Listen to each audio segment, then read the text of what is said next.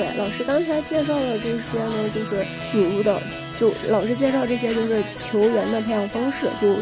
马上就是引入到了我们的下一个话题，就是韩国国家队。呃，就是韩国，就是包括 K 联赛，还有国家队的一些青训模式吧。就老师刚才有讲这种嘛，就是有职业俱乐部的梯队。像老师刚才介绍的这个人，他就是，呃，蔚山青训出身。然后因为他就是刚才老师有讲嘛，他高三毕业这个。然后其实我看老师这边写的这个东西上面有写，就是韩国青训呢，主要是有三种，就是职业俱乐部的梯队，还有就是校队，还有就是一个业余俱乐部。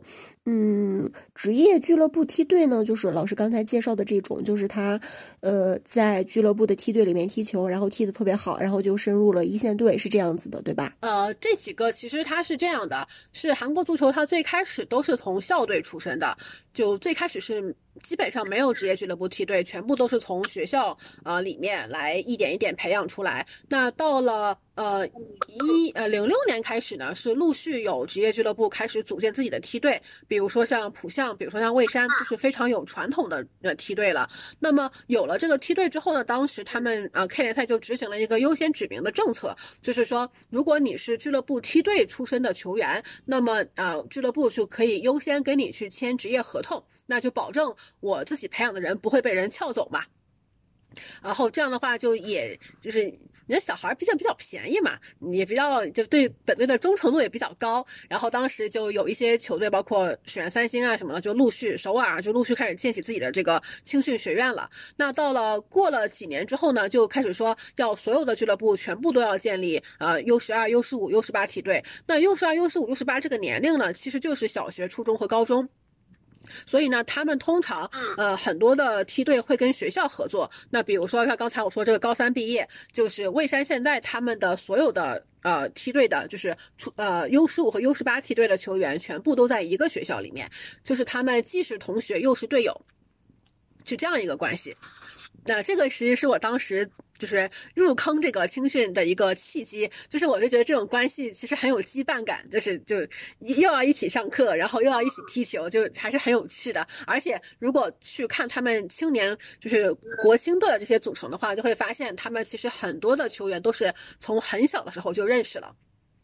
那除了这些球队之外，但并不是说所有职业俱乐部梯队都一定会有一个挂靠学校的。那比如说像呃水源的 U 十八，它就是单独在俱乐部里面训练，但这些球员他们会来自不同的高中。这个也是一种的培训方法，因为也跟俱乐部他自己的理念有关系。因为如果他把所有球员都放在同一所学校的话，就意味着，呃，有些球员他要从外地招过来，他可能要有一些离开家乡啊，或者怎么样，或者要转学呀，就会有这样一些手续的问题。有的就认为，就我也不需要你们一定要天天都待在一起，你们只要在训练的时候在一起就可以了，啊，也有这样的。然后。然后，如果是 U 十五，就是初中这个阶段的话呢，就更多的学校、更多的俱乐部会选择说，只有俱乐部梯队就没有跟学校合作，因为初中就更小了嘛。像蔚山，它是初中和高中都是有学校的，那就意味着进入蔚山梯队小朋友从很小就要开始寄宿学校生活，那也不是所有的小孩子都愿意离开家乡、离开小伙伴去过这样的生活的，对吧？所以这个也是一些，嗯。球员就俱乐部的一个选择的一个问题，然后第二种就是学校校队，这个比较好理解，就是学校的一个球队，呃，但这个的话基本上也是就是学校比较有钱的学校会做得更好，因为他们的场地啊、他们的设施啊、他们能够提供的教练的资质啊都会更好一些。然后还有就是业余俱乐部，业余俱乐部是后期逐渐兴起的一些培训方式。就比如说一些球员自己开办的一些俱乐部，或者是一些退役的球员啊，或者是觉得大家这个呃兴趣比较高，我自己开办了这样一些兴趣班，从兴趣班逐渐演变成了一个比较有规模的业余俱乐部。那业余俱乐部是近几年成为了一个第三股的力量。那有一些球队。嗯，他们的一个比较标志性的一个事件就是二二年的全国高中联赛的那个决赛，当时的那个是一个业余俱乐部夺冠了。他他这个业余俱乐部还是比较传奇的，他最开始是一个校队，然后这个校队在高二的时候改组成了一个业余俱乐部的一个球队，相当于这个校队的里面的大部分的人都转入了这个业余俱乐部，然后他们以这个业余俱乐部的名字去继续参加高中的这个比赛，然后他们就击败了所有的对手，包括一些非常强大的像水原三星的青训，然后一举夺冠。当时是一个非常大规模的黑马事件，就是很受关注。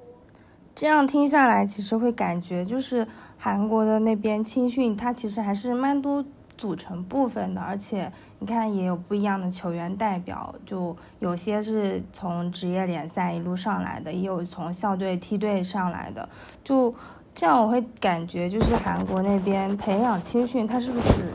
嗯，就是有算是有体系了，可以这样理解吗？嗯，是的，我觉得他的青训体系其实是非常完整的。就首先来讲，就我们说一个小朋友他想学足球，那他就一定能找到这种兴趣班。那比如说举一个例子，像洪炫熙他自己的采访里面，他就说他的父母就他们家的看球氛围就是有比赛的偶尔会看一看，但是没有任何支持的球队。他爸爸是一个呃 IT 公司的员工，公司职员。他妈妈是一个家庭主妇，就是一个非常呃普通的就是三口之家。那他当时为什么要去学足球呢？是因为他的小学啊是有一个业余俱乐部挂靠在那个小学上的，所以呢，他去上学的时候就有那个宣传单，他觉得就很好玩，他就报名了。然后他就在学校的体育课或者是这个放学之后，跟他的同学们一起去学。然后他在。这个跟朋朋友一起玩的时候呢，就被蔚山的球探发现了，然后就去问他说：“你愿不愿意加入蔚山梯队？”那他说：“虽然说首尔和蔚山离得很远，但是他自己是那种嗯不害怕离家的性格，他是就觉得没有没有关系啊，我可以自己独立生活，所以他就离开首尔去了蔚山，就加入了梯队，然后开始了后面的一系列的这个这个这个专业训练的过程，就这样一个情况。然后包括有一些球员，他就是。最开始只是上一个兴趣班，只不过兴趣班里面被发现表现的很好，就会有教练去问他，你考不考虑去转到专业训练里面？他就可能会跟家里人商量，他就会转到专业训练里面，就会是这样一个过程。所以他们整体还是非常有系统性的，而且他们的青年的赛事也经历了很多的改革。像之前他们其实是以杯赛为主，那从大概零九年开始，他们就变成了联赛。就是跟职业联赛的进度是一样的，也是周末大家去踢联赛，然后等到呃暑假、寒假的时候会有各种各样的杯赛，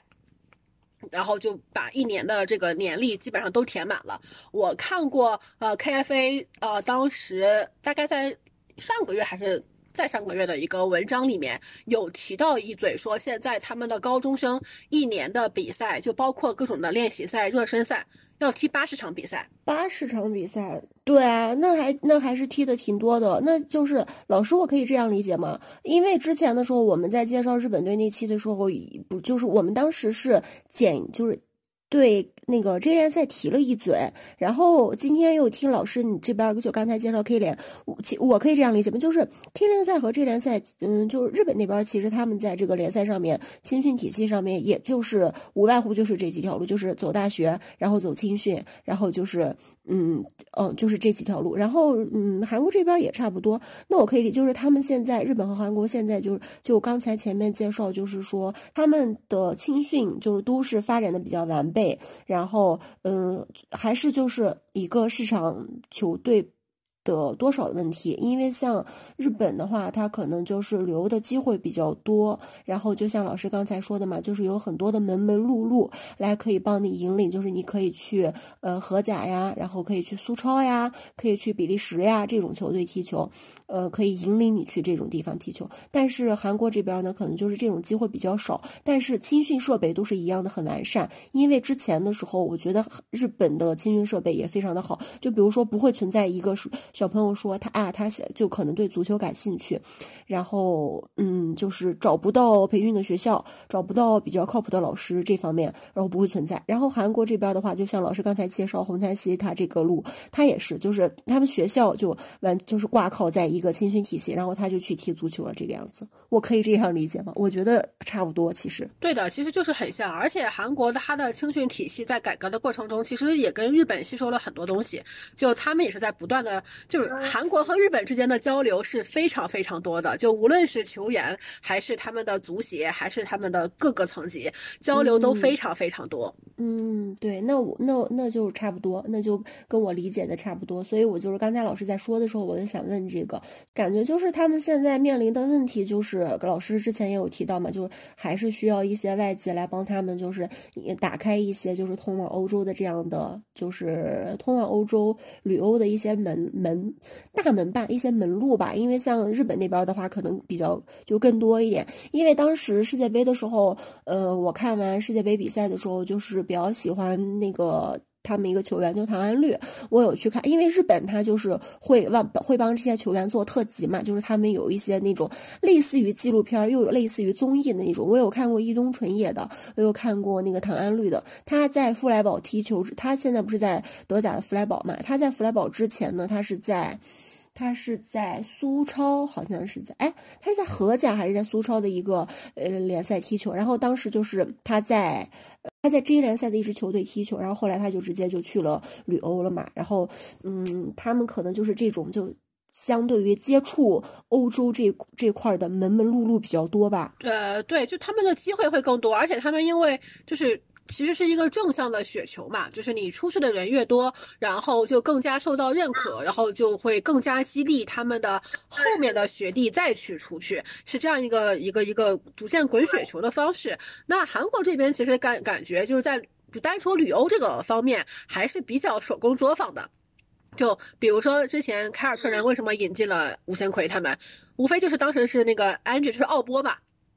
因为奥波他本身是日本 J 联赛出去的，所以他对日本球员比较了解。然后他又觉得就是也可以再挖掘一下亚洲其他的球员，然后就瞄上了韩国球员。就是就是因为有奥波的存在，才会有了这一系列的存这这一系列。然后有了这一系列之后呢，又会去看了一些其他的球员，包括后面引进的全和奎啊这样的。其实都是靠着一些这些比较相对比较偶然的因素，然后再像之后就比如说就有一些比较有一些呃。打出名气来的，比如说在世界大赛里面，像曹圭成的世界杯，然后像金智洙和裴俊浩的世青赛，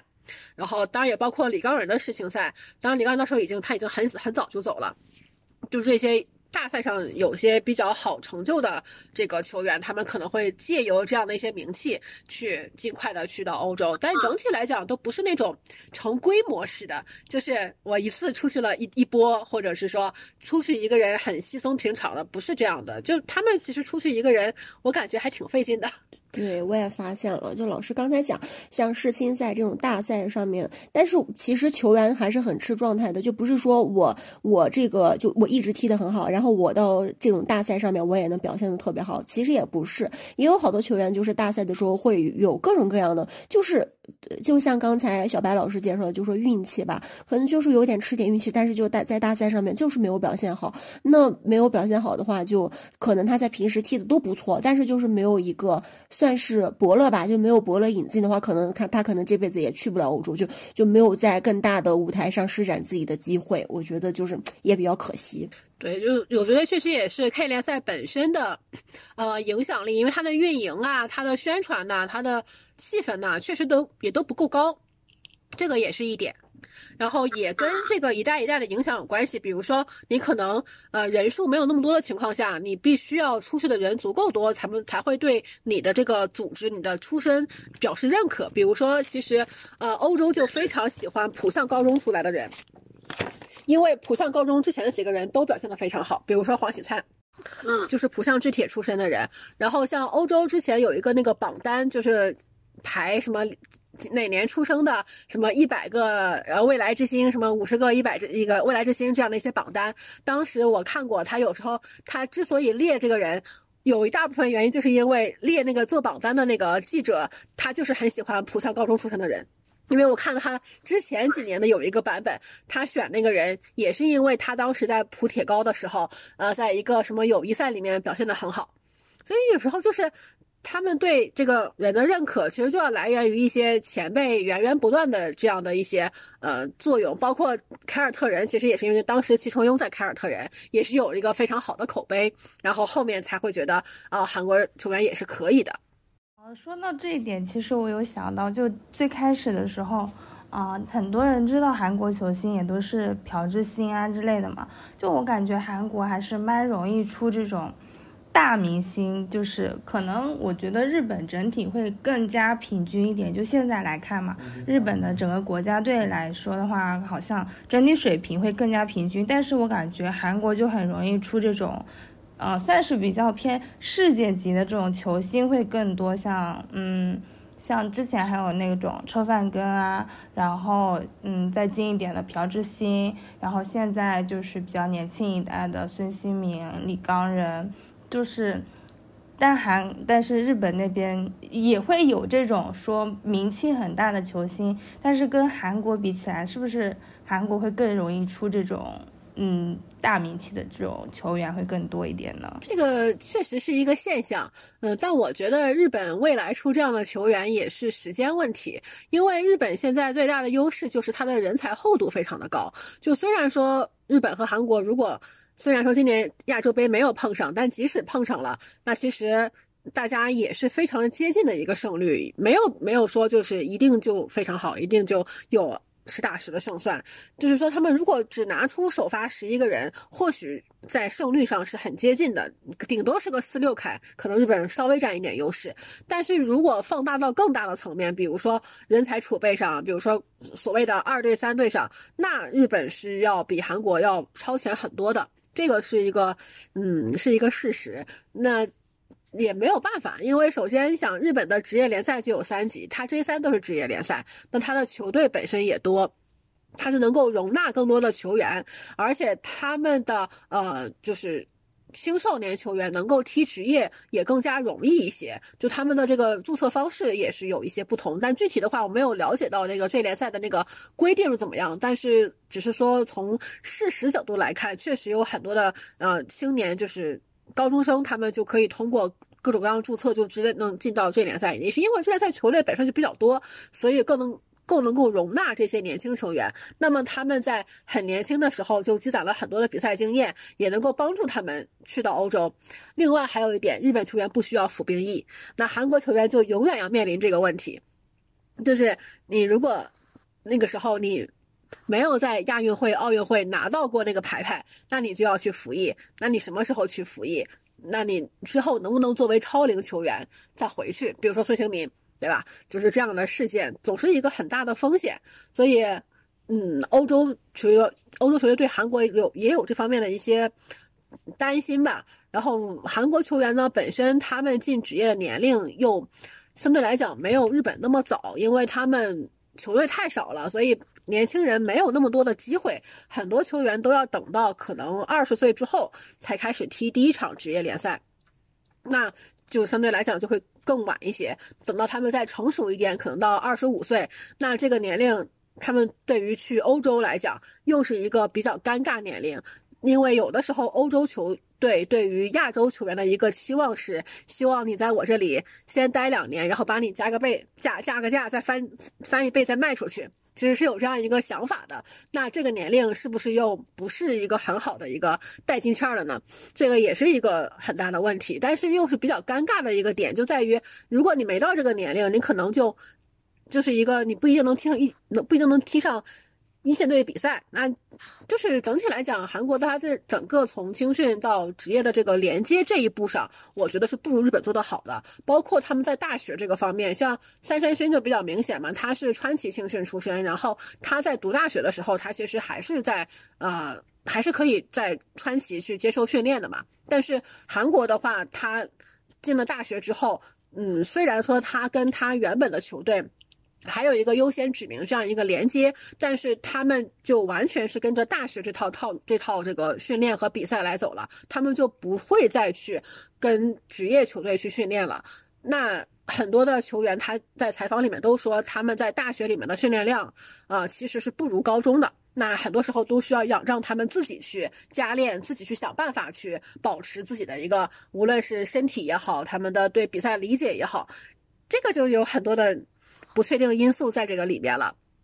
所以我觉得在这个和职业接轨这个点上，嗯，韩国做的也没有日本现在那么丝滑，这个也是阻碍他们嗯之后成长的一个方向。那举个例子，比如说薛英佑，对吧？薛英佑今年是二十五岁，那他现在去欧洲的话，如果卖便宜了，蔚山肯定不干，因为他是蔚山绝对的主力。那如果卖贵了呢？那欧洲就要想一想，我为什么要花这个钱买你？那那这个就像比如说公司里面招人，他总会去考虑，比如说对吧？同行业想招一个类似于同类型公司来的人，那欧洲其实也希望有一个有欧洲经验的球员，这个其实是欧洲很多球队的一个一个点，所以他们招收球员，要不然就是非常年轻的，要不然就是嗯有有一些各种各样的一些情况的，嗯，要不然就是对吧？就是就总有这样或者就是便宜。那这个也是一点，那韩国球员这几项基本上都不占，还可能还有项兵役，所以这也是阻碍他们旅欧的原因素之一。我觉得，轩佑二十五了，老师，我一直以为他二十出头。对呀，他九八年十二月的呀。二十五岁。我我我我，因为我没有看他的那个年纪嘛，然后我就是我每次看他出来的时候，我就觉得他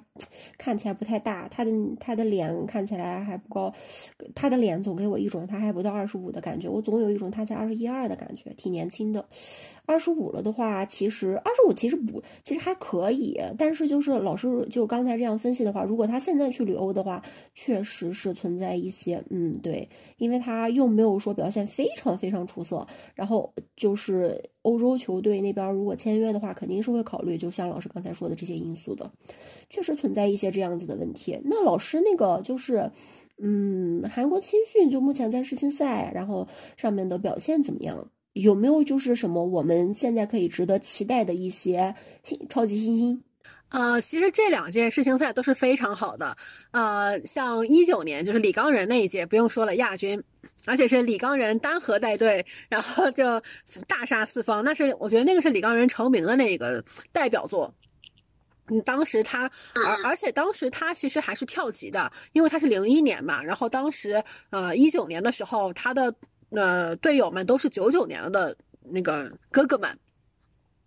然后他是跟着他们一起，然后作为其中的核心去拿了这个冠军，所以当时就对他就非常有期待。然后今年的呃不，去年世青赛就是零三届这一波呢，这一波其实我是觉得都蛮好的，呃，但是就是没有像李刚仁这么闪耀的一个人，但他们有一批人我觉得都很好，而且我觉得韩国青训这几年的一个整体风向是。嗯，个人技术是在逐渐变好的，因为我是从九七年这个年龄段开始追踪的嘛。那九七年和九九年比，那。就咱九九年嘛，后来发展的不太好啊，但是就是相对来讲，我觉得是技术上是有提高的。但最明显的其实是零一年这一届，零一年这一波，他们因为疫这个疫情就口罩原因嘛，他们就没有这个参加那个，就是当时就没有举办世青赛和世呃没有举办世青赛，所以他们很多球员也很遗憾。但这一批球员能够很明显的感觉到他们的个人技术，包括他们在选材上就已经包，比如说九九年的像严元尚，他就是很瘦弱的类型，那像。再往之前几年，可能就不会有这样类型的球员能进到国家队里面啊。那但是他就能进入，因为他虽然很瘦弱，但他有其他的很多的强项。那像零一届里面的高英俊就是非常矮小，嗯，包括像零三年的李贤洙也很矮小。这些很虽然身材不高的球员，但他们因为他们的技术好，他们的身材虽然不高，但是很强壮，他们仍然能够获得很多的机会。然后像零三年的这个裴俊浩，裴俊浩就是我们刚才讲过的，就我说一个，呃，从校队改组的业余俱乐部，最后夺冠的那支球队，他就是那个业余俱乐部里面的人。那个业余俱乐部现在已经成为高中联赛里面一支不可忽不可忽视的力量。然后叫平泽正威，就是你可以看到近几年的非常多的青年队都是从这个俱乐部里面出来的。呃，裴俊浩就是从这里面出来的。那他的特点就是。技术非常好，那他在斯托克城现在也是比较受球迷认可的。然后零三年的像金智树，金智树也是一个我觉得很有期待的一个中后卫。当然，我觉得韩国在中后卫这个位置上，其实竞争未来竞争会很激烈的，因为就目前能够看到的，比如说从零一年的开始，然后到零三年、零四年的金智树，到再往后零六年的啊小朋友们，我觉得都有很多非常优秀的。那个小朋友就是金明在搭档到底是谁？我觉得这个位置上还是有挺强的竞争的，这个呃会会很激烈的。呃，之后的话，嗯，球员方面，我觉得还有就是一些呃前场球员，比如说刚刚去那个贝尔格莱德游击的高英俊，但是高英俊他因为确实又太矮了，我觉得他可能离国家队还是有些距离，但是他确实挺厉害的。我当时他在浦项的时候，是我我还是蛮喜欢他的，呃，然后还有的话。呃，其实我还蛮期待全鹤葵的，就是他虽然去了凯尔特人之后表现的不太好，但是他，呃，下窗去租借到了圣米伦，表现的相当不错。最关键，他是一个后腰，是一个韩国队内非常非常紧俏的一个角色，一个腰子。是对，是队内缺的一个角色，对吧？我还是蛮蛮期待他的，但是还是要再等一等。他现在就属于刚刚踢了几场好球啊，也不能太夸大其词。对对对对。然后国内的球员，其实我觉得蛮多球员还都蛮实用的，就包括现在黄善宏带这一批，就是 U 二三，就是零一年、零二年这一批，呃。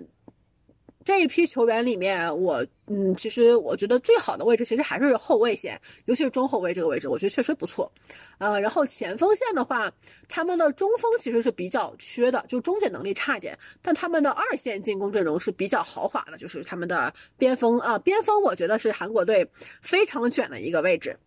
嗯，这也是我非常不能理解，在这么卷的情况下，文轩民怎么入选的啊？那比他好的人不是一抓一大把吗？呃，比如说像，比如说就比如说，我觉得四月份的时候奥运赛，大家就可以关注一下黄善宏号的一些小朋友。那比如说在美国踢球的郑小斌，郑小斌其实他当年在高中的时候就很有名，然后去就进到职业之后也一直很好，但他一直就是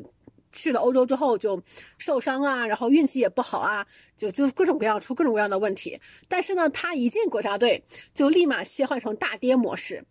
就是啊，大概是去年年年底的时候吧，当时黄善宏号就 U 二三去了法国踢友谊赛，然后把亨利带那支球队打了个三比零嘛。当时亨利带那个球队是那个身价都要两亿了，好像是。就是赢法国队这个事情，我是有听说的。那个时候我还是蛮惊讶的，就是韩国队居然能把法国队给打掉。那个时候真的啊。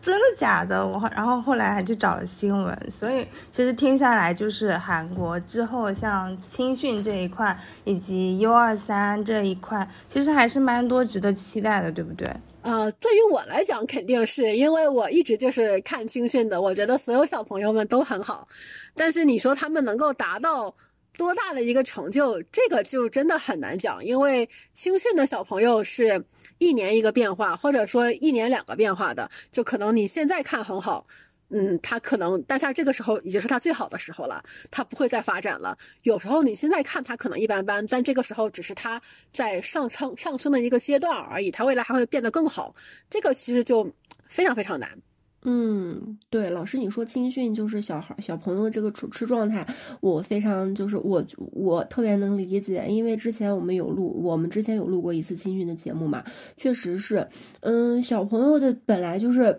就是他们本来就吃很多很多的，就是他们会受很多很多的影响，比如说身体发育，这是一方面，还有就是会受伤，还有一个就是最重要的就是运气也是很重要的一部分，还有就是他们要遇到好的教练，如果他们遇到不好的教练，然后就一直不长球，这个就是会蹉跎下去。然后身体发育，我觉得也是特别重要的一方面，就像老师刚才说的，小朋友可能一年一个变化，也也可能一年，有的人甚至可能会一年两个变化，所以就是现在。再看来的话，嗯，其实有很多很多的，就是嗯，在青年时期非常非常好的球员，然后到到了成年之后踢上职业比赛之后，完全没有他青年时期那样好，这样的情况也很多。但是也有很多球员可能青年时期的表现不太好，但是等到踢上职业，然后到了他成年大赛之后，他的表现又非常非常，就是又会变得非常非常好。就这样的情况还挺多的，是的，这样情况非常常见。我觉得韩国队举一个非常典型的例子，这个也是韩国媒体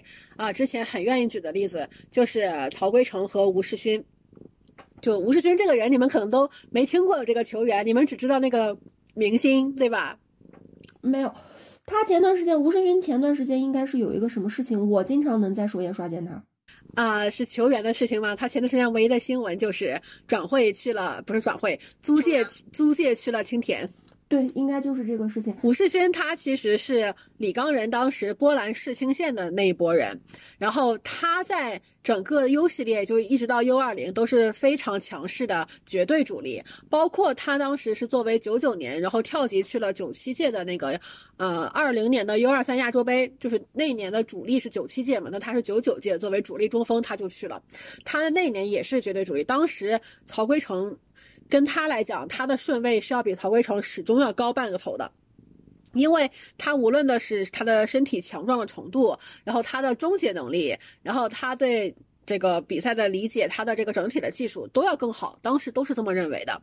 然后他在职业联赛里面，呃，他也很早就去服了兵役，也没有兵役的隐患。之后他回归蔚山，表现的也很好，就一切都非常顺，直到他最后去了这联赛。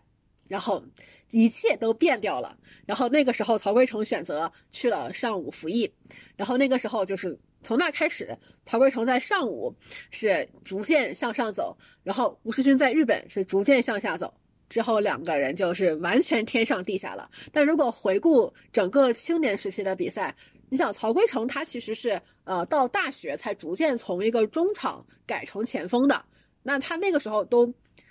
在他二十岁之前都是非常默默无闻的，他一直到他二十岁出头才逐渐有一些名气，然后从再进了这个 K 二，在 K 二踢出来之后去了 K 一。他在全北的时候其实表现也很挣扎，嗯，因为当时全北给他的定位是新版嘛，就是李同国的这个继任者，但他俩根本不是一个类型，就对他的这个期望根本就不切实际，给他搞得也心理压力很大。之后他又落选了奥运会。最后就去服役了，没想到在服役的这个上午，突然就脱胎换骨，就一下就一切走上正轨了。但是吴世勋就没有。现在吴世勋他还能再回来吗？我也不知道。但是如果回到二十岁的时候的那个吴世勋，那真的是。我觉得是近几届中锋里面最靠谱的一个。对啊，所以就是，嗯，其实就老师嘛，老呃，清源老师就是虽然一直是就是关注青训，关注青训特别多，但是其实我觉得就是关注青训可能就是也有一些甜蜜的烦恼吧。就是其实就看小孩踢球挺好的，但是就是对于他们的未来总是会有一些，就是总是会出现这样的问题。那你说，如果是从青训开始就关注吴世训的人，到现在为止看到他现在的样子的话，肯定会特别特别难过。也不是说他自己不努力吧，就是可能就是哪个环节出了一点点问题，然后那一个那一点点问题，其实就导致了后面很多很多的问题，所以就是甜甜的，伤伤的。但是看多了吧，就是比较习惯了，就是我对他们不会有太高的期望。我现在对他们的期望就是当职业球员就好，就是能踢职业比赛啊，能踢职业联赛就是成功。好吧，降低期待的话，自己也会那个啥，就嗯，踢职业比赛吧。就是只要是还在职业比赛里面的话，总会坚持坚持，总会有结果的。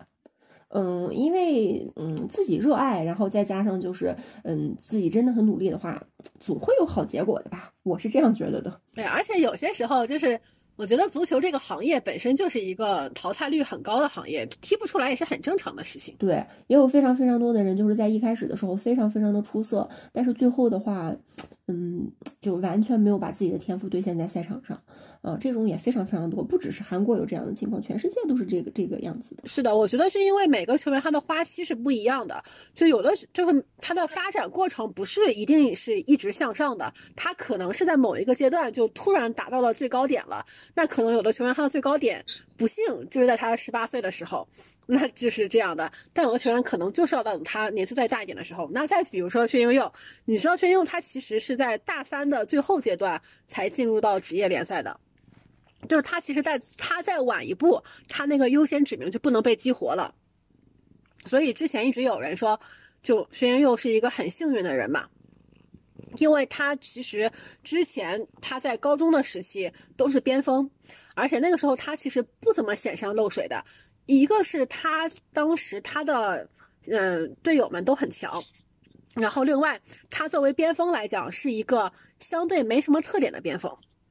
然后他到大学的时期就被改造成了边后卫，然后在这个位置上，然后进入到职业联赛，然后在职业联赛里面突然一战成名。但薛英有一个很大的优点，就是他能在关键的时刻表现好。这这已经非常非常牛了。是的，因为他的第一场职业联赛就是东海岸德比。能够在就是能把自己每次的每次的状态都激发到大赛上面，这种大赛型的球员非常非常的牛。嗯，所以他他就是一个比较典型的，就是成熟期比较晚，但是一直在进步的一个球员。嗯，就是他就属于花期比较晚的。如果你看他二十岁的时候，那确实没什么成就。对，所以就是坚持吧，我觉得就是坚 持坚持，总会有好结果的。嗯，总总总比那个啥看不到看不到希望一下子就放弃好。就像老师刚才说的，踢职业。就是踢上职业比赛吧，踢上职业比赛之后，未来的事情说不准，总会有转机的吧。感觉我每次都好好乐观，就是我每次在不管，就是之前那次录另外一个青训的时候，我也是这样说。就就老师他们说到后来的时候，就说嗯，现在也冲不上一线队，然后那个呃，现在在青训里面，然后主教练也不太行，然后这七八八，然后我就说先踢着吧，就是总会有好结果的。然后就就就就是这样子的，先踢着看吧。事情总会有转机的。小朋友们的这个职业生涯吧，我也控制不了。那毕竟就我连我自己的职业生涯也不一定能控制得了，对吧？那个 万一公司哪天没了呢？对呀，就是小朋友这一点，就比如说像我们的那个优先指名，我今今年像魏山有一个嗯小朋友，我一直之前小道消息都会传他今年会进职业，结果最后他也没进职业，然后他还在大学里面，他今年已经大四了。然后那我想算了吧，你就拿毕业证吧，也挺好的，毕竟高丽大学呢。说到这个高丽大学，我就是晚上的时候看了一下那个一些就是采访，好像其实金敏哉也是，呃，比较优秀的大学出来的一个球员，对不对？是延世的还是哪里出来的？他好像对，金敏哉是延世的。那其实那是一个好牛的大学，对呀，就真的很 牛。首尔高丽，然后延世大，他们是很牛的。那个，就是但是这但这都是足球特招，都不是文化分考了啊。哦。哦，我知道，我知道，嗯，他们这种肯定是足球特招的，就跟我们国内那个运动员会去呃清华北大这样子是一样的，就特招的，嗯，呃，但是他们可能就招收方法不太一样，就他们是有一个高中的体测，就你可以理解为足球的高考，然后是那个高考加上他们的高中的成绩，就是高中的那个足球比赛成绩，就是类似于平时分，你可以理解为加在一起，最后去。跟就类似于像我们的自主招生，然后就一所一所申请这样的。但是金敏哉没有毕业，他应该是中间大二还是大三就出来了。他都去拜仁当后卫了，怎么可能还去学习？嗯，就其实大部分球员都是没在大，就是近几年的。当然再早一些的，因为当时还没有俱乐部青训嘛，基本还在会在大学待很久。那个时候可能还有一些是正正正正经拿了毕业证的，包括成都那个主教练徐正源，他当时有一个很经典的新闻，就是他的毕业论文是他亲自写的，就是他亲自一点一点从最开始到最后，就是完全独立完成的，就其他球员就不知道怎么水过去的。但是，但是就是去年的时候，是去年还是二二年，我忘了。就是有一个 K 二联赛的球员，他是纯靠文化分考上的首尔大。那他好牛呀！他自己靠文化课的分数考上首尔大学，首尔大学多难进啊！哎，而且他是他们高中好像是，对，好像是近四十年的唯一一个首尔大。对啊，好多文化生就是埋头苦干都考不上，他还是体育生，然后就已经考上首尔大了。了不得嘞！在首尔大的时候，就是在一些半职业球队里面踢球，就是他一一边完成学业，一边还要去踢球，保持状态，最后还成为了职业球员，很棒，很牛。这这这种就是，如果他有这样的好的就是学好的经验的话，也会给后面的就是其他的学哦，不是，就是比他年纪更小一点的球员，嗯，也会是一个好的榜样。就是学习成绩和体育成绩可以，但其实非常非常 罕见对对对，是的，但是非常非常罕见。对，因为好像是 K 联赛里面除了他之外，再往前上一个首尔大出身的要有二十多年前的一件事情了，就是一个一一个前辈了，就是这么多年来都都没有首尔大出身的。对，那发生这样的事情也很正常，毕竟考上首尔大的人已已经非常的少了，已经非常少，再加上他们这种对。因为首尔大没有足球特招生啊，所以就只能靠文化分硬考。很牛呀，想着都觉得特别。但是其他人其实也有很多好处，就比如说像很多的这个球员，他们可能在大学里面最后没有进到职业，但他们最后可能会回到足球这个行业去做，比如说教小孩的教练呐、然后基层教练呐、这种视频分析师啊。就是这些相关的行业，这个也是能够帮助他们在青训这个方面，就教练更专业了，才能让小朋友学的更专业嘛。对这个的话，之前我们在日本那期也有讲过，就是日本也有好多就是呃球员在踢了一段时间球之后，发现就是可能自己在那方面就是真的就是没有特别特别可以就是拥有一些旅欧呀，或者是可以踢上职业的，然后他们就会去选择就是教小朋友当小学老师，然后当小学足球教练，然后去当就老师刚才你说的这种呃视频分析师，然后足球这种就跟也一直在从事足球相关的行业，我觉得这个也是非常非常好的。对，我觉得这点也是，就是他们做的比较好的地方。因为像国内现在的话，我感觉就是青训教练这一块可能相对来讲比较缺乏。就虽然说可能现在踢球的孩子更多了，嗯然后踢球的场所也在逐渐好起来，包括赛事也在逐渐正规起来，但是可能在教练这个方面还是相对来讲会缺乏一些。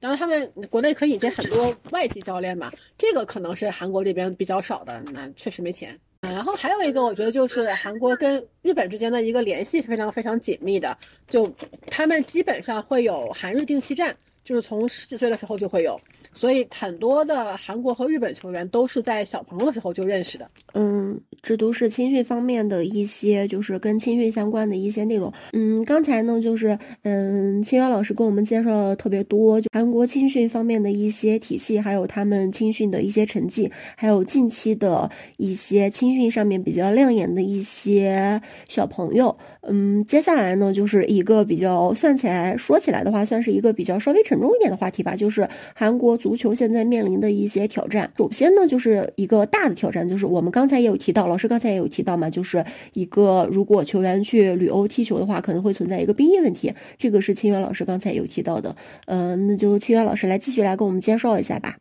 呃，但是兵役问题的话，其实我觉得它是始终是一个挑战，除非对吧哪天就不用服兵役了，它否则的话，它一直会是一个比较大的一个担忧。但是呢，我又看了一下现在去欧洲这些球员，我又觉得有时候欧洲也不一定真的很在意这个事情。他们如果想要一个球员，他无论怎么样都会要的，包括像嗯二一年呃呃二二年的时候，呃呃对二一年年二一年年底的时候，当时。蔚山双旅，呃，蔚蔚山双里去德国，他们当时其实离服兵役的年限也很近了。那当然也有不排除当时德国在赌他们是不是啊、奥运会能拿牌啊、也有也也有这个可能性。但是确实，就他们当时去德国也是有兵役的压力，但他们也能去。嗯，包括后面像啊、去凯尔特人的梁炫准，他其实也没有服兵役，他也没有入选亚运会，但是凯尔特人还是把他买走了。嗯，这方面我觉得可能是一个，那也不是最大的问题，但是。旅游不是呃，兵役最大的问题其实是对于这些球员们，他们对于未来的一些考虑，永远要把兵役这个东西放在这个里面。因为像我提到的，他们要去上午，也不是说我想去，我马上就能拍拍屁股就走人的，他也需要跟球队去商量，哎，我是不是这一次要申请？那等到球队认为你可以去申请了，你去申请了，那你也未必能选上。那如果没选上，就要等下一次，那就在这个每次的循环往复当中，这个时间就一点点过去了，然后就是在等那个亚运会或者奥运会这样的一些机会，但这样的机会其实又是非常少见的，或者是很难去争取的，除非那些绝对主力，甚至于有一些绝对主力，他可能到最后关头就被舍弃掉了。那比如说像。亚运会的时候，之前高在贤他一直都是，呃，亚运会的这个球队的非常就是，他从他二十岁的时候就是这个队的主力，然后到现在二十四岁，他一直都觉得自己能够一定能够入选，他包括也来了中国的那个友谊赛。结果等到亚运会之前的时候，他突然就落选了。然后他自己采访里面也说，就那个时候他的心态是很难调整的，就觉得非常的失落。就本来以为一定是能去的，最后就没有去成，非常非常失落。包括他，包括李泰熙，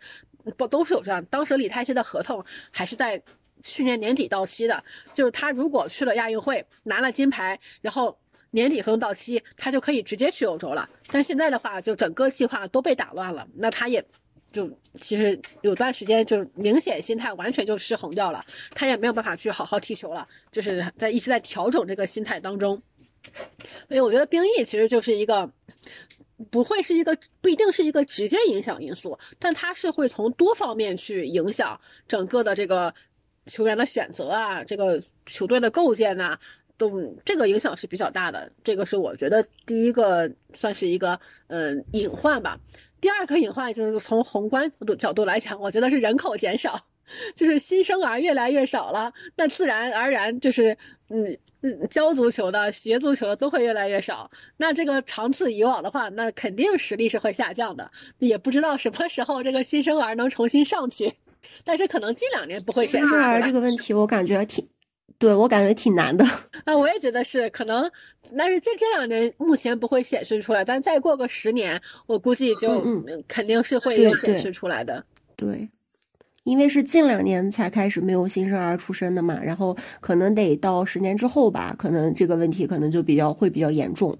嗯，这是一个问题。还有一个问题，我觉得就是他们跟就是欧洲球队那边的联系比较少。就你刚才也有说到嘛，就是比较闭塞。呃，我觉得这会是，我觉得这个是当下的一个问题，但是这个是会一点一点解，就一点一点好转的。就我觉对对，我觉得从方向上来讲，呃。因为韩国国内他们对于旅游其实还是比较向往的嘛，只不过是在具体的落实的方法上啊，还是在不断的拓展当中的。但这个方向是确定的，所以我觉得这个问题其实反而相对来讲可能是。可能会逐渐变好的一个一一一一件事情，就是只不过发展的速度有快有慢而已。嗯，是的，而且就是现在，因为有一些韩国的球员，就是算是比较出彩嘛，也会有更多的欧洲球队，他会去关注到韩国的球员，想要去，比如说试试看啊，然后再加上大赛上一些可能亮眼的表现，其实这一方面。呃，特别在韩国近几年算是呃有一些大牌球星之后，这方面也会改观很多，而且会有很多就一些欧洲球队也会去韩国做季前赛。我觉得这这方面也算是一种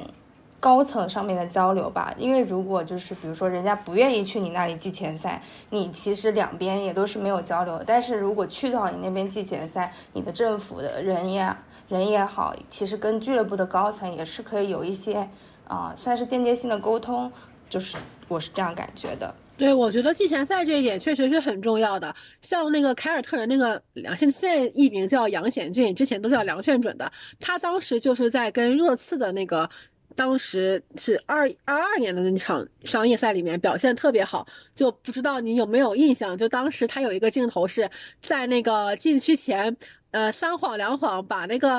艾默森还是谁给晃倒了，然后一直突到底线，然后别人就说啊，这个人是谁？最后发现是一个二十岁的小朋友。你说的那场比赛我可能还没有看过，所以我不太清楚。但是我知道，就是其实就是季前赛嘛，有很多欧洲球队也会去呃 K 联那边打全明星赛。其实，在这种赛场上，如果就这种比赛上有亮眼的表现，然后其实也会有很多，就是也不说欧洲球探吧，就是也会有很多人，会有很多球迷去注意到这个球员。对于嗯 K 联的球员来说，我觉得也是一个比较好的曝光的机会，就是跟那种欧洲的一线的俱乐部的球员进行这种友谊赛啊，或者说是季前赛这样的比赛。我觉得这方面对韩国。来说真的是，我觉得很难很难去羡慕。就是像去年，就是曼城也去了，然后今年好像热刺也会去，拜仁也会去。我这种时候真的很羡慕韩国人，追星很方便。哎，我觉得这个先去了再说。去年有很多本来要去，结果黄了的这种策划。那本本来狼队要去黄了，凯尔特人要去也黄了，所以就是还是等确定去了再说。因为韩国这两年它经济也有也有一点点问题，然后。哎呀，我觉得他们在这个整个的赛事组织的这些行政能力方面吧，啊，反正也是，呃，多少有一点点问题。就我觉得在这个方面，就是都还是有很大进步空间的。但是我确实觉得说这些商业比赛，大牌俱乐部过来，不管说他们对球员是不是有一些吸引力，最主要的是能够跟这些俱乐部里面的欧洲的人搭上关系，这个其实也很重要。像韩国之前有就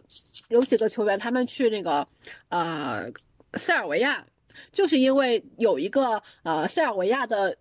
他不是他是个黑山球员，但是也是那那一串的嘛，就是前南地区的那个球员，他在开联赛当了很长时间的外援，当时就是他在中间做了很多的这个沟通的工作，才让球员跟俱乐部最后产生了这个联系。所以我觉得就是需要这些，我们说人脉也好，或者简单讲就是一些关系，就是还是需要一些契机慢慢建立的。但是我觉得这些属于执行层面的东西，都是相对来讲比较好解决的。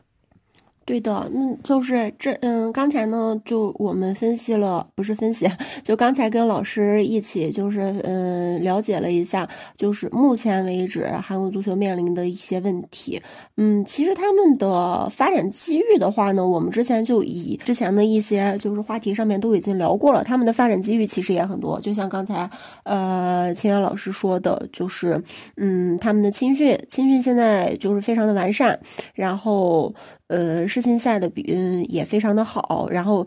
只要他们能够好好的踢到职业球员这方面，嗯，肯定就是还会是就是。会有很多的发展机遇吧。就首先呢，肯定是能够在本土的联赛踢上球。更幸运一点的话呢，就是可以去欧马，就像刚才老师说的这样，就是建立一些良好的，然后和外籍球员，还有就是和国外的一些良好的关系。所以总体来看的话，韩国足球其实还是就是一步一步正在往，不是正在，就是他们现在其实也在亚洲，就是因为现在最新公布的世界排名嘛，他们在亚洲地区是排第三的嘛，呃，他们。目前为止，在亚洲是，呃，很厉害的一个存在。感觉他们的现在他们的体系在有一步一步变完整，然后很多的东西，就是刚才我们前提到的一些，呃，面临的一些挑战的话，在未来来说的话，也不是说完全不能解决，就是是可以解决的，以后肯定会越来越好的。嗯啊，我也希望是越来越好啊，但是可能还有一些东西，就是呃，韩国足球它的发展的速度其实是非常缓慢的。呃，虽然说。现在确实不错，但是它其实往前推几十年就已经不错了。但是它的进步的速度是非常缓慢的，它是一点一点、一点一点的。那它改变一点东西，呃，也没有那么容易。所以我觉得这个，如果从宏观角度来讲，就是它不会像日本，像日本这样，像属于像弯道超车了嘛。那韩国基本上不大可能发生这样的事件。然后我觉得近就是目前在眼下可以看到的还有一个隐患，其实就是。其实就是孙兴民的这个问题，就不不知道一个问题吧。就孙兴民他的年龄逐渐增长之后，他怎么样渐渐的在国家队的这个定位啊，就是从啊，就是逐渐的可能是怎么去搭配他，或者他未来如果从国家队退役啊，怎么怎么样一个退役？然后他如果退役之后，这个这样一个。突然代际交换怎么来做？其实我觉得是一个很大的问题。这个问题，我认为是应该克林斯曼来解决的。原本的啊，因为他在德国就做过一样的事情，但他最后没有能够解决这个问题。所以这个其实我觉得是一个，其实是一个很大的难题。因为孙兴民跟其他的球员不一样，他不单单是技术好，然后这个能力强，更关键的是他其实是一个符号化的一个角色，就很多的。韩国的小球员也好，韩国的球迷也好，就是因为孙兴民才开始关注的。那这样的一个角色，他怎么样从，就是从国家队以后，随着年龄的增长，他可能要继续专注俱乐部，对吧？或者说他以后他可能精力没有办法去。这么两边去跑了，那他怎么样在国家队这个角色一点一点发生转变？其实我觉得是很难的一个问题。没关系的，我们姐会努力的。她是韩国战狼，她一定会踢到她不能踢，别人不想要了，她才会退役的。但其实朴智星之前也是算是标志性人物，他不是最后，我不知道他最后是怎么退役的。但之前孙兴慜有说过，他说如果他哪一天发现自己踢不了国家队了，他会非常干脆的让位的。我。还蛮相信他会说这种话。就现在，你也不好说到底是他不愿意舍弃国家队，还是说国家队非要征召他。之前克林斯曼征召他踢友谊赛两场打满的时候，我真的想杀了克林斯曼，你们知道吗？就是那种心情。他那个时候在俱乐部已经很累了，然后回了国家队还继续这样累着。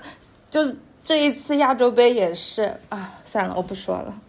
我真的怨气，我真的对。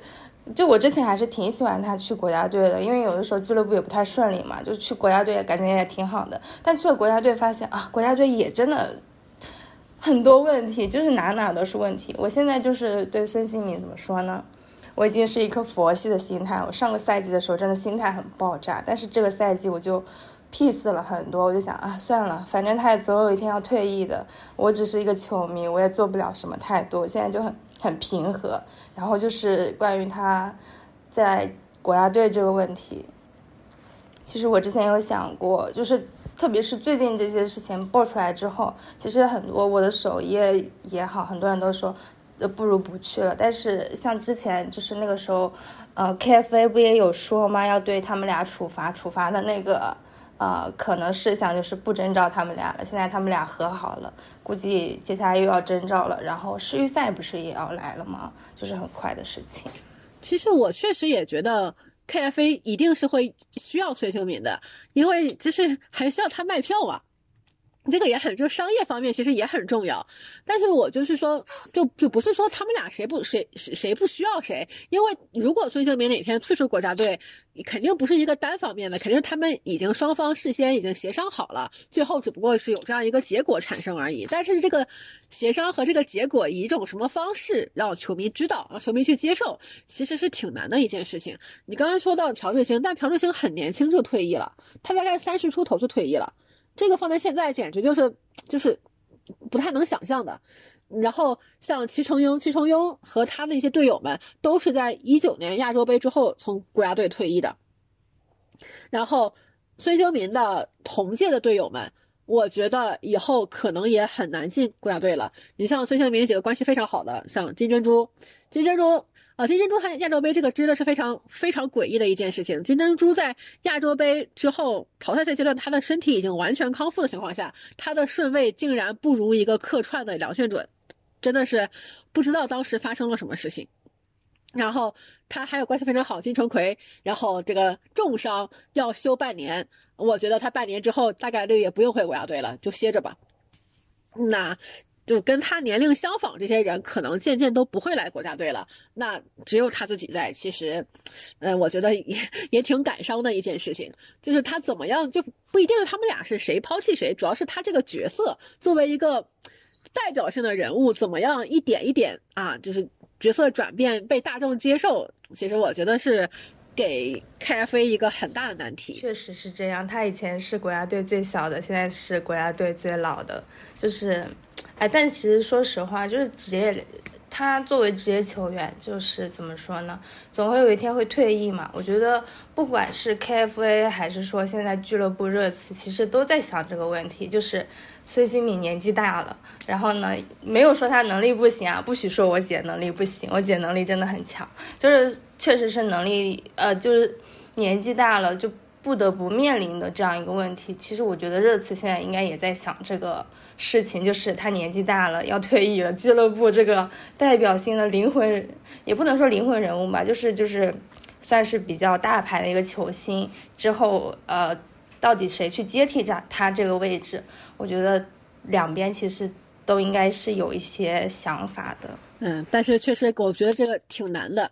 其实，如果从我个人角度来讲，我是希望说他专注于在俱乐部，因为英超竞争还是很激烈的。他这个状态稍微有一点反复，可能后面马上就会有新人来。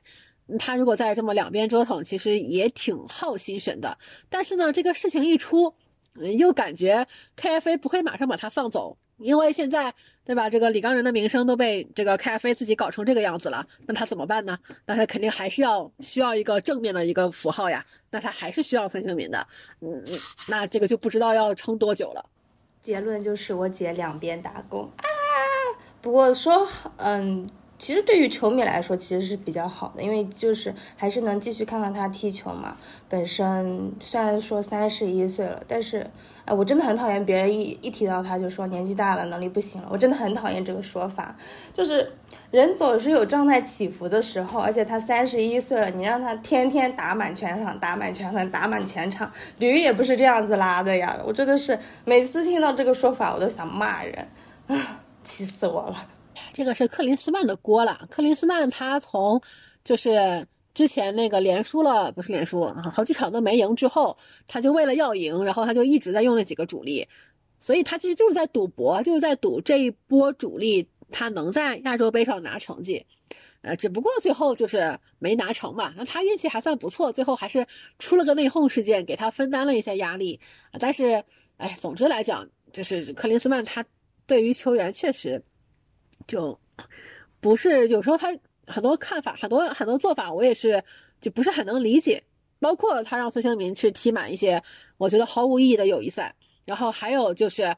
他征召了一些嗯莫名其妙的球员，他又不给人家上场时间，也很也很奇怪。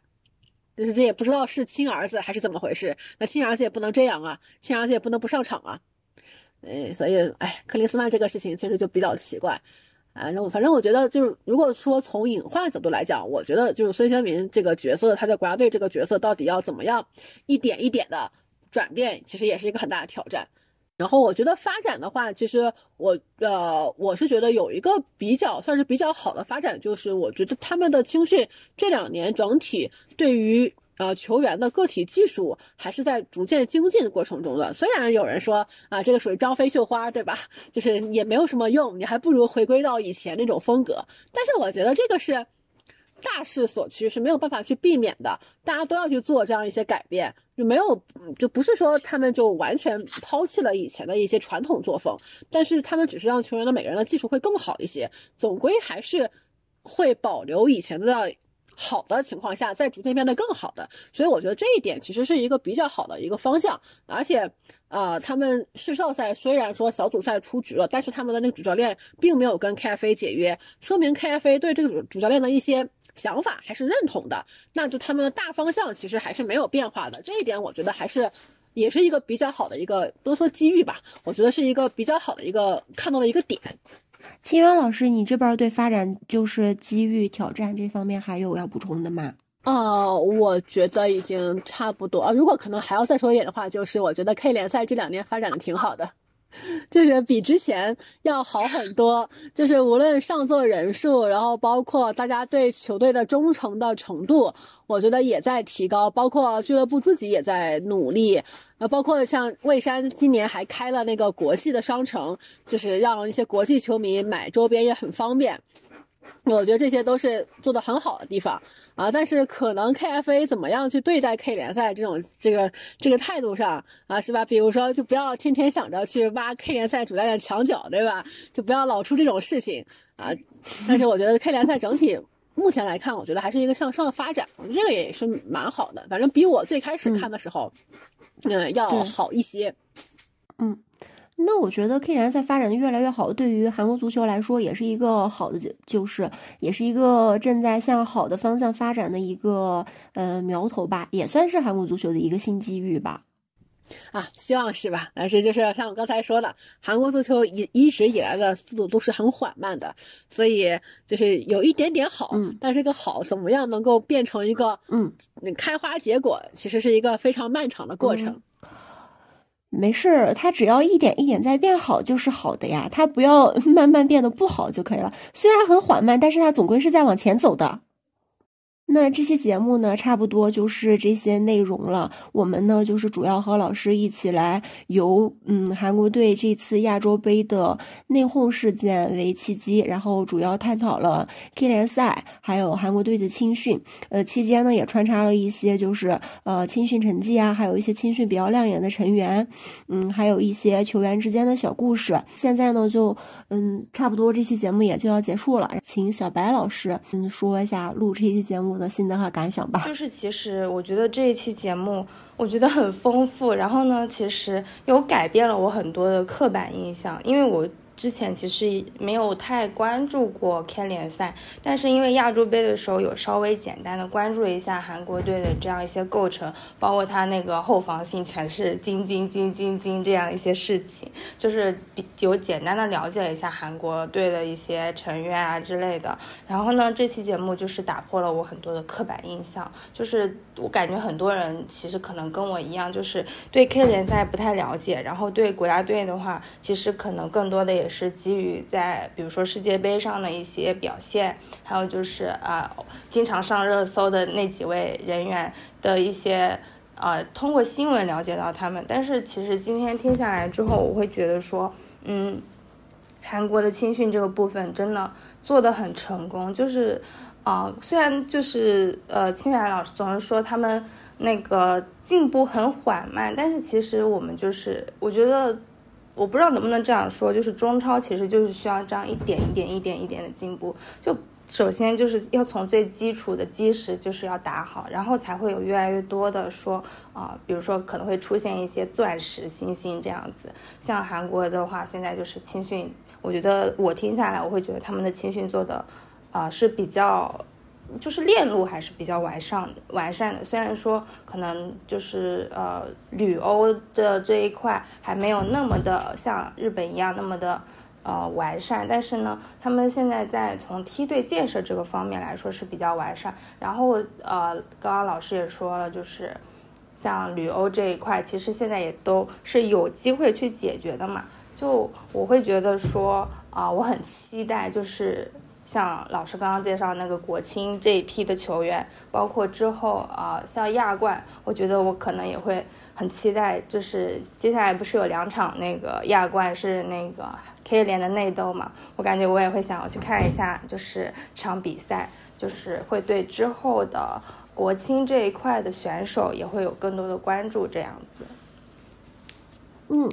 嗯，谢谢小白老师的分享啊！就老师刚才有提到亚冠比赛嘛，然后我也是呃同样的想法，就通过这期呃跟清源老师的，就清源老师来给我们介绍这些嘛，然后我也是，我刚才甚至去看了一下，就是亚冠，就是那个现代这两支球队，就全伟现代和蔚山现代的比赛时间在什么时候？我当我就是我也想去看一下这两场亚冠比赛。嗯，然后嗯，下面就请那个我们的清源老师来跟我们分享一下吧。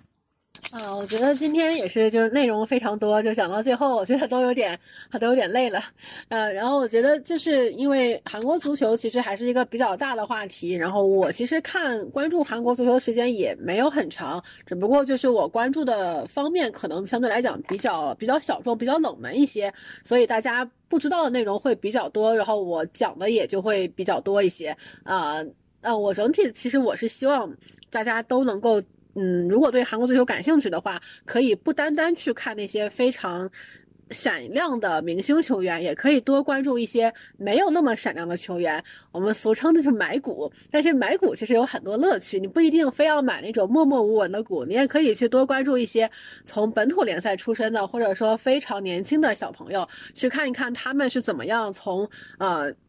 慢慢成长起来的，我觉得也是非常好的一个话题。呃，而且看他们的成长路径也是充满了很多的勇气，然后他有很多的这种少年的羁绊，然后也有很多的这种就梦想，也有很多这样的非常二次元、非常热血的情节，我觉得都是可以值得看的。那可以打广告，像我们四月份的时候有奥运赛啊，就是呃 U 二十三亚洲杯，然后这个比赛的前三名是有资格进入到巴黎奥运会的。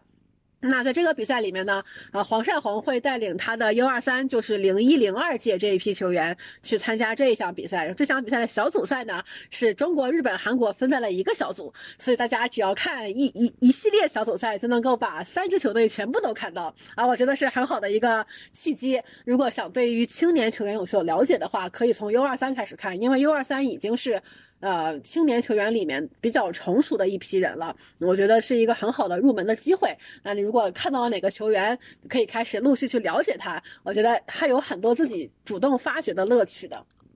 嗯，对，刚才清源老师有分享这个比赛嘛，然后哦，在这里就我可能刚才一开始的时候忘记说了，如果大家听完了这期节目，就是对呃韩国青训，嗯，还有就是蔚山现代，还有就是这个老师刚才所说的这个 U 二三这批小朋友比较感兴趣的话，大家都可以，就是老师就清源老师会在他的微博上面就是一直在搬运，还有就是会发这些相关的信息。如果大家对这个感兴趣的话，可以去关注清源老师的微博，清源老师的微博跟他的那。个呃名字就是他全网的名字，其实就全网都是同一个名字，就是金元神奇奇，大家可以去关注这个，然后就可以看到老师有发，就是跟金训相关这些。呃，如果大家喜欢的话，嗯，听了这期感兴趣的话，都可以去关注老师的微博。没有没有，就是如果大家听了真的特别感兴趣的话，但是又找不到的话，那岂不是就是嗯？我们就是错过了一些，就是好多人就会因为没有关注老师的微博而错过了一些买股的机会啊！就是要让大家快快关注上，然后每个人都去买一只股，希望大家以后就希望大家现在从今天开始买的股，然后以后都能够呃大涨暴涨，就这样，嗯。然后刚才两就两位老师有分享嘛，然后我这边也有一个，嗯，我之前的话就是对，嗯，韩国这边关注的确实不是很多，就只就是他们在那个五大联赛这边踢球踢的比较，就是就像黄喜灿呀这种，就是呃李刚仁、金敏哉这种。还有就是最多的就是，就我刚才也有反复提到嘛，就是育儿节目里面的呃这几位。嗯，今天听了老师就是跟我们的分享之后，确实也是呃了解到了非常多。就跟刚才我说，就小白老师说了之后，我有补充嘛，就说呃那两场亚冠比赛就是。K 联赛两支球队的亚冠比赛，这边我也有看时间，到时候嗯，如果有时间的话，肯定也是会去看一下的。嗯，就像刚才就是跟老师说的嘛，就虽然七元老师他说，就是韩国足球现在不管是 K 联赛还是足协，都在一点一点的发展，就可能没有那么快，就是可能大家如果想要看到迅速发展起来的成就的话，可能也嗯不太可能。但是我刚才也有说嘛，就是只要是他在慢慢的往前走一。点一点走，虽然有点慢，但是他只要向前走，终归是好的。像老师刚才说的一样嘛，关注青训的小孩就是非有会有非常非常多的乐趣啊！希望大家就是呃也能够多多关注吧。以上就是本期节目的全部内容了。呃，节目最后呢，就再请两位老师来跟大家呃说再见吧。小白老师，好的，再见。嗯，清源老师。好，谢谢大家收听，拜拜。嗯，好，那就大家再见。呃，就节目最后还要说一下，就是我们的节目呢，现在已经是多平台上线了，大家可以在嗯小宇宙、喜马拉雅、豆瓣、呃生破天还有苹果都可以搜索得到，全平台都是同名，就是一叶之球。嗯，希望大家能够多多关注我们。如果大家喜欢这期节目的话呢，可以多多给我们评论、分享和关注我们。嗯，希望大家听得开心，然后我们下期节目再见。